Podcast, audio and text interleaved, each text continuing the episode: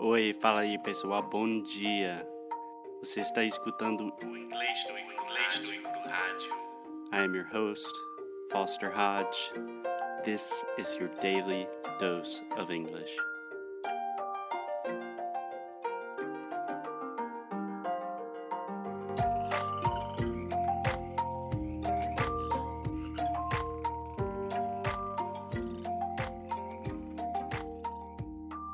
Hey, hey, Alexia, happy Monday. Happy Monday. Yes, happy Monday. Are you actually happy or do you have a case of the Mondays? Um, it's not Monday for us yet. Today is Sunday. We're recording this on Sunday, so we do don't want to lie to you, but I would say there's a 90% chance at least one of us will have a, a case of the Mondays. yes, you do. I do almost every Monday and most mornings. I'm okay. I'm okay with Mondays. I like to think like it's a start of a new week, new accomplishments, and new everything, new challenges. Yeah, Alexia's weird. So where are you we, are Alexia? weird. You are the we- the weirdo. Alexia, tell me where we are and what country. Spain, Okay, say that one more time. Spain. Spain. So this is a great example of a moving vowel. This is the A sound. So we have words like Spain, pain, where you almost get a little bit of that mm, mm. Vain. Yeah. So it's very similar to Portuguese when you say like to do bang, Spain, but you still have to finish that sound with the N and exaggerate that moving vowel. So one more time, say Spain. Spain. Cool. So we are in Spain, one of my favorite countries in the world. When I was in university, I studied in Spain three times.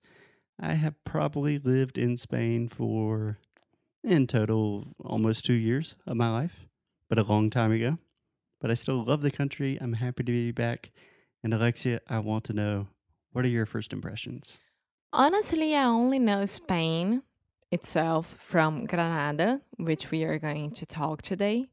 Because Which here, we are going to talk about. yeah, because here it's a British colony. Technically, it's not a British colony. So let me explain what we're doing in Spain.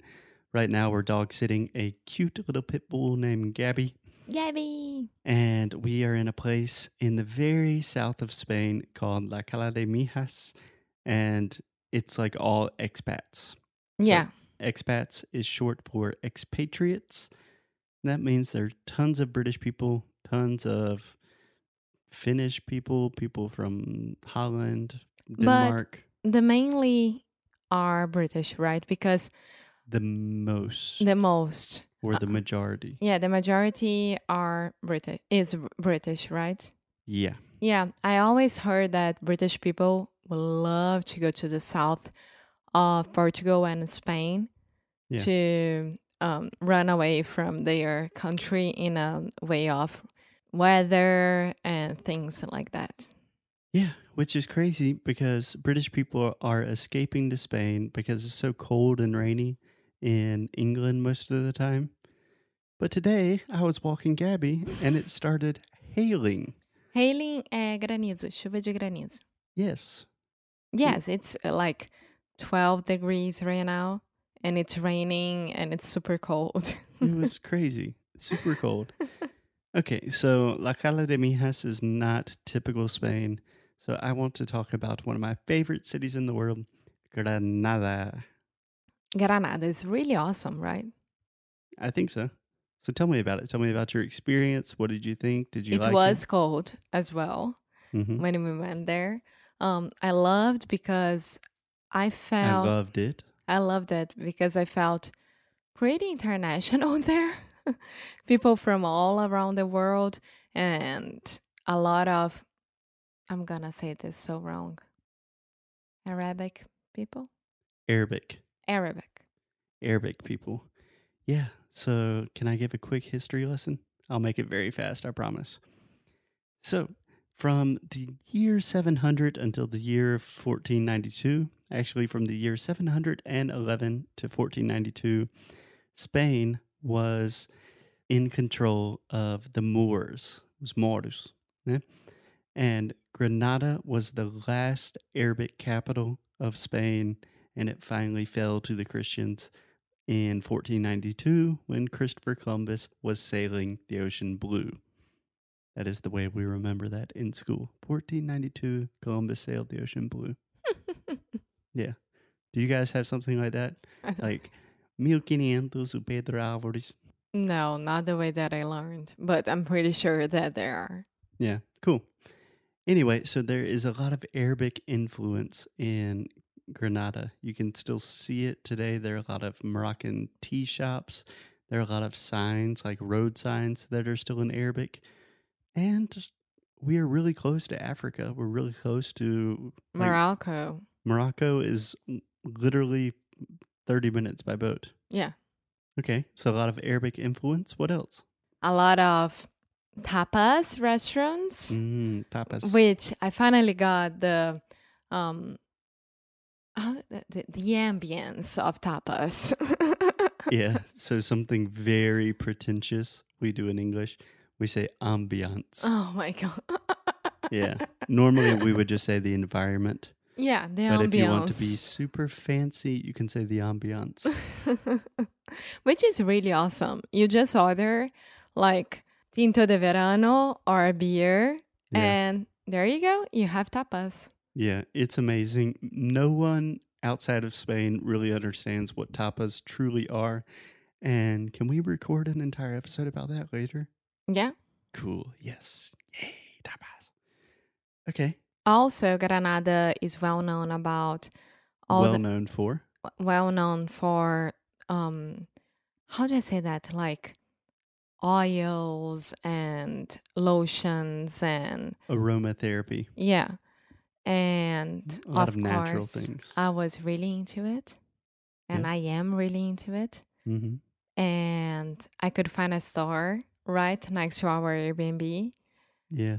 So can I say one thing? yeah This show initially was supposed to be recorded on Friday, but we didn't have time, and we were recording a week of shows about Brazilians traveling the world, right? yeah So now you can tell your story, Alexia. and then we came into the store and I was talking Spanish with my horrible Spanish, but I can get along with it. No Yeah, you problem can at get all. By. Yeah. Can buy uh, get by or get along. Both, I would say, get by. Okay. I How's can your Spanish? Oh, I can get by. I It'll can leave get you. by with it. And then the lady, the girl turned to me and asked in Spanish, like, where are you from? Eh, ¿De dónde son ustedes? Yeah. ¿Dónde sois? And I was like, Brasil? And she, ah, eu sabia. Esse espanhol não me engana em nada. Eu fiquei, ah, I was looking at her face. And she's from São Paulo. she moved to Spain like one year ago. Um, her family is from Spain, so she has all the documents and Spanish everything like citizenship. that. Yeah. And she moved to Granada and she said it it's awesome to live there. She said that they are living in a neighborhood that it look alike It looks like. it looks like the beauty and the beast. Yeah. Yeah. Yeah, so she's. l- I mean, Granada is a fairy tale town. We tried to talk about some success stories with Portugal, but something that is happening that I did not know about there are more than 90,000 Brazilians in Spain nowadays. So in 2000, that was like 40,000. Mhm. So in the last 15, 20 years, a lot, a lot of Brazilians have come to Spain Yeah, I wonder why. my theory is I think a lot of them go to Portugal, and then there's so many Brazilians in Portugal, they think, eh, maybe let's just cross the border and go to Spain and see if that works. Yeah, and you, you don't have to do immigration. No, you can literally, you can drive, you can swim, you can do Yeah. whatever you want. You can fly, no immigration. uh, once you are at first in Portugal. of Yeah, course. when you're in the European Union. yeah. But this lady that was selling um, beauty products to Alexia, she which said, you loved as well. oh, she was really cool. Yeah. Oh, and the beauty products. Yeah. Yeah, they're really good. High quality stuff. but it's her third job in Spain. She said Granada is super cheap for her. And Granada's an international city, so she's not alone, but there are not that many Brazilians. So for me, that is a perfect fit. It's not like you're in Lisboa where it's impossible to meet a Portuguese person, but she has Spanish friends. She still has her Brazilian support system when she needs, and she has a very safe place for her kids and a good job. I thought it was really inspiring. Yes, and Granada, it has all these different neighborhoods. So there is a Catholic neighborhood, there is a There's a Christian neighborhood. yeah, Christian And neighborhood. Spain is a Catholic neighborhood. That's what I thought. Eh, vamos. and there is a gypsy neighborhood, hmm the Arabic na- Arabic. Arabic The stress is on the first part, Arabic which is called the Albathine. Albatin. Yes, that is where we stayed, and it is very cool. It's amazing. All those cool stars that you can buy, of course, fake cashmere for five euros. And I have two here that are beautiful. And I won't say anyone no, to anyone that it, they are fake. You just said to uh, approximately 100,000 But people. I don't know these people. They know you. I, I love you guys, but we won't see each other every day. So that's fine. yeah. But my recommendation is if you are someone that really loves culture, Granada is a great place to go. and the because- cathedral. Yeah. That But- cathedral was Can I Huge. finish my thought, Alexa? No, because I really want to talk about the cathedral. We can do an entire episode about the cathedral, but what when are I, we s- talking about Granada? when I start talking about Spain, I can't stop. You know that. Just one thing really fast. If you love culture, there is a very unique combination of Christian culture, Judaic culture, and Arabic culture that is all in your face. And it's a very international city, but not in a super touristy way. So if you want to go to a place that really feels authentic, I think Granada is a great place to do it. Yeah. Well, you have a lot of every part. You know, talk about And- the cathedral. No.